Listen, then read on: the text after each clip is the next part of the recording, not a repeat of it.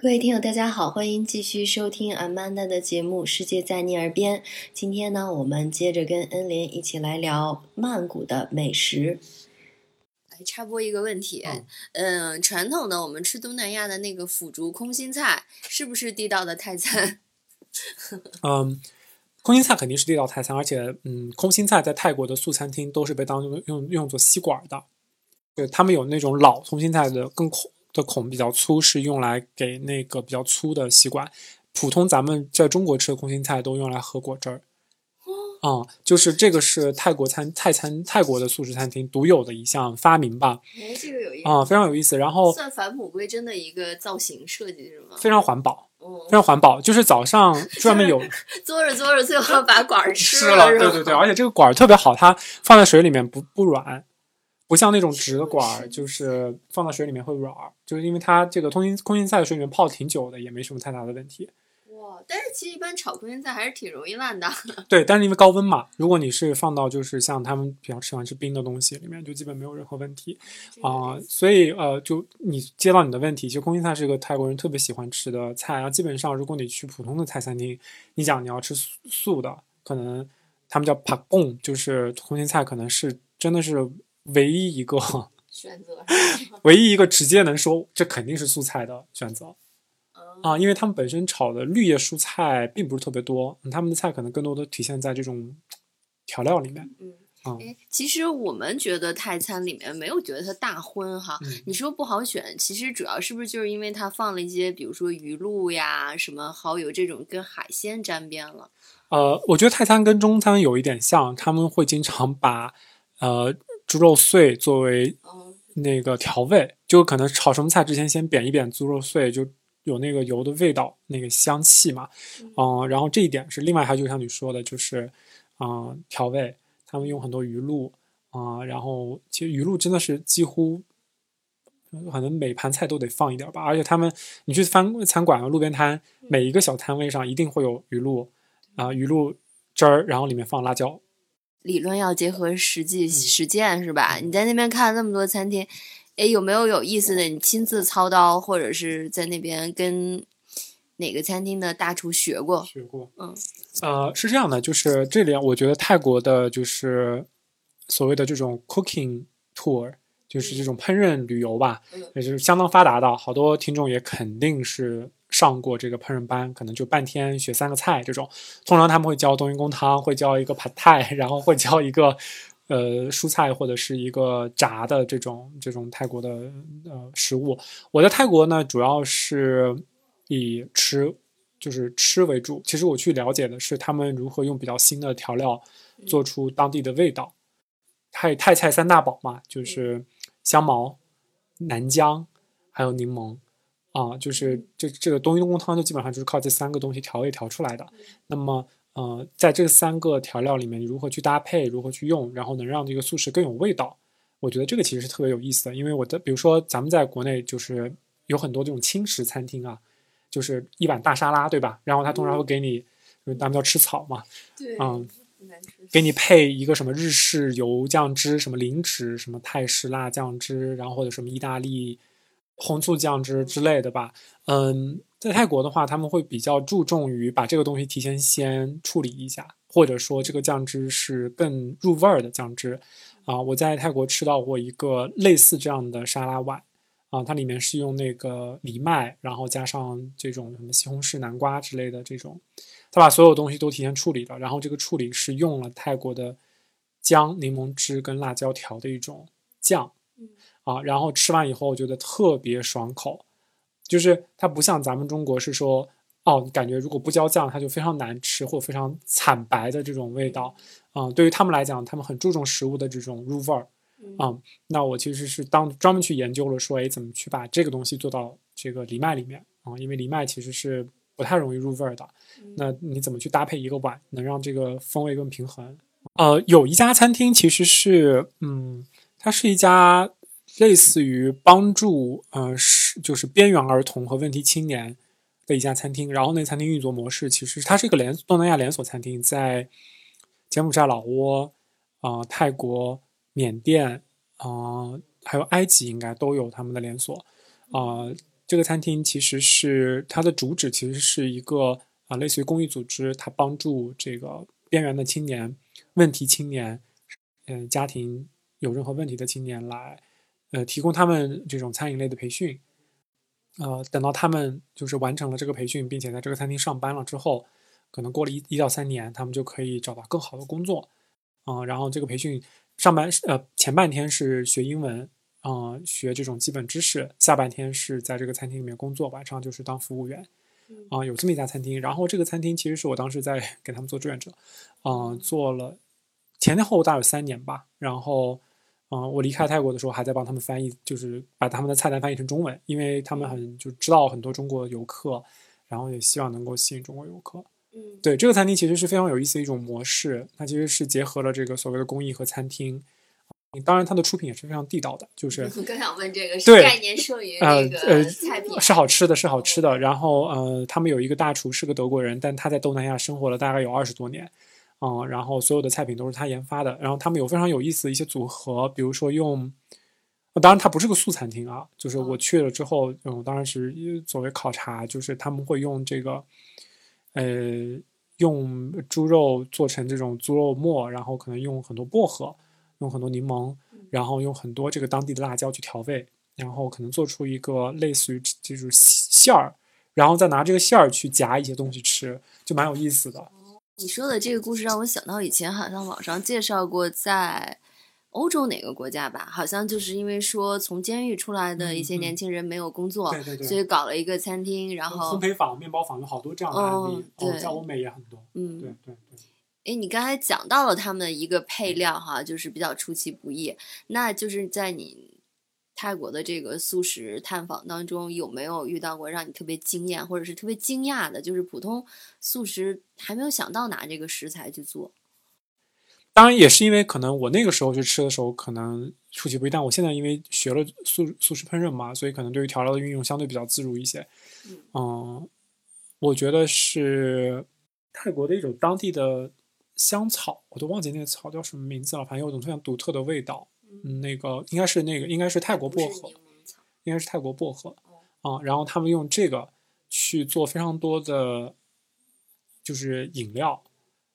用那个碾石碾碾成汁儿或碾成渣之后，把里面多出来的一些风味去放到不同的这个饮料里面。去调，然后因为咱们在国内可能喝酒的朋友都知道，比如说 Mojito 什么的，就是都用薄荷嘛。但那个薄荷可能相对不是那种泰国薄荷，那个泰国薄荷的叶子非常大，然后那个颜色比较深，他们通常都会是这种干吃的。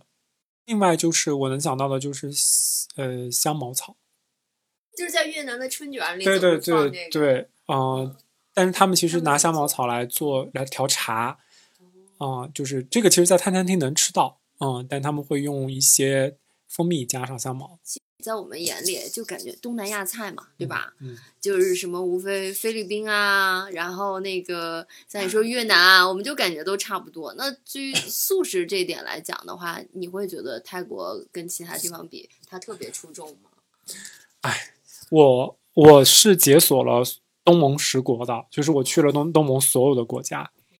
啊，的菜都是以烧烤为主，且是有大量的肉食。当然，呃，像马来西亚和印尼，其实是也有很多素食主义者的，只不过是因为他们本身，尤其菲律宾吧，那个那个烧烤真的太国民了，就是所有的东西炸的、烤的，就菲律宾 Jollibee 对吧？最有名的炸鸡，然后然后包括就是各种烧烤摊，啊，从呃西马开始，就是从槟城到这个泰国到越南啊老挝这一带，就是对于素食，可能也是因为佛教文化的影响吧，对于佛素食的这个。友好度就好很多，啊，然后再再到缅甸，可能又又不太一样了，就是它那个烧烧法可能又更像有一些印度的，有一些孟加拉的这种融合在里面。纵然我真的是解锁了东盟十国，而且很多国家都去了好几次，或者是有长居的经历，我依然不敢说我了足够了解东南亚菜啊。其实因为大多东南亚国家都是就是不同民族混居的这样一种状态，不同的民族之间对于其他民族的烹饪方法都是有影响的啊，然后包括马来西亚的娘惹菜，其实就是当地的土著，嗯，和这个华人在通婚之后产生出的一种新的啊，这个饮食形式或者说一些烹饪方法。我其实吃过我印象最深的素菜馆嗯，或者说我吃了大概全球的各各个国家我去过的素菜馆，我觉得最好吃的一家没有唯一是呃，就是没有之一是唯一的一家是在马来西亚的马六甲，嗯，这家叫呃味滋源，现在可能叫 Botanist Botanista 吧，嗯，就是改名了可能，啊，这是我可能唯一一家想去学徒的这么一个餐厅，好热闹。嗯，老板娘是一个福建裔的华人啊，然后在台湾学完了营养的整一套营养体系的科学的东西之后，他自己嗯研发了非常久，用各类蘑菇和各类蔬菜调出了，只用这几种东西调出它的鲜味。马来西亚比较有名一些菜，比如说像这个。马来椰浆饭的素食版，因为椰浆饭本来是素的嘛，但是可能通常会配炸鸡什么的，嗯啊，然后他当时做了一个，嗯，还有就是，其实源起于咱们中国福建泉州一带，但是在被马来西亚被发扬光大的擂茶饭，对，其实是客家的一种形式，很好吃，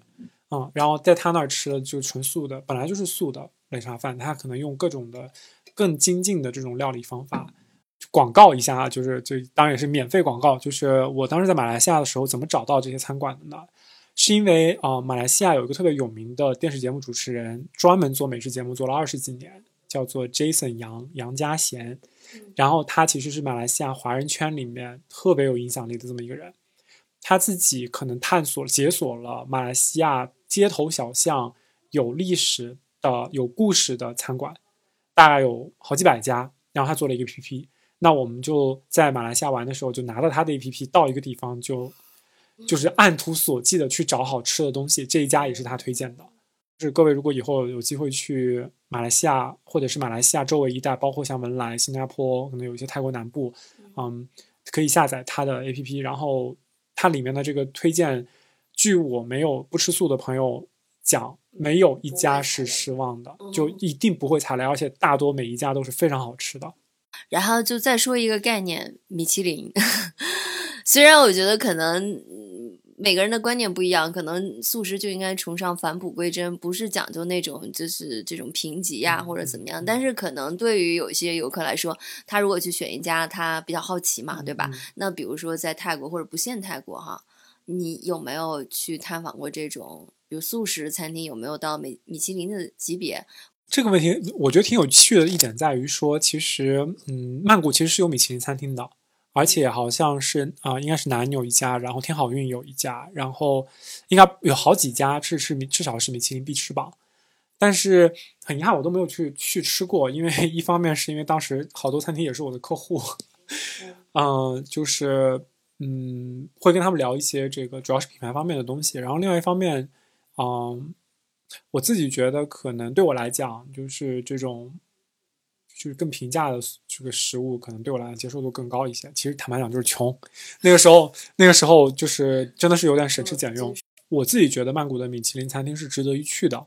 啊，就是我我。但它不是素食餐厅。没有没有没有素的米其林。哦，据我所知，好像全世界米其林必吃榜里面，嗯，有素的也很少几家。然后我记得在上海，应该好像是有两三家吧。有一些受过专业法餐培训的人啊，就米其林那一套的系统里面出来的人啊，如何加工食物的时候，我觉得是非常极致的一种工作方法和态度啊。就是我在瑞典啊的在一家餐馆工作的时候，其实那家餐馆就是一个法式的素菜馆，但是它是把它用法式的料理的方法，把瑞典的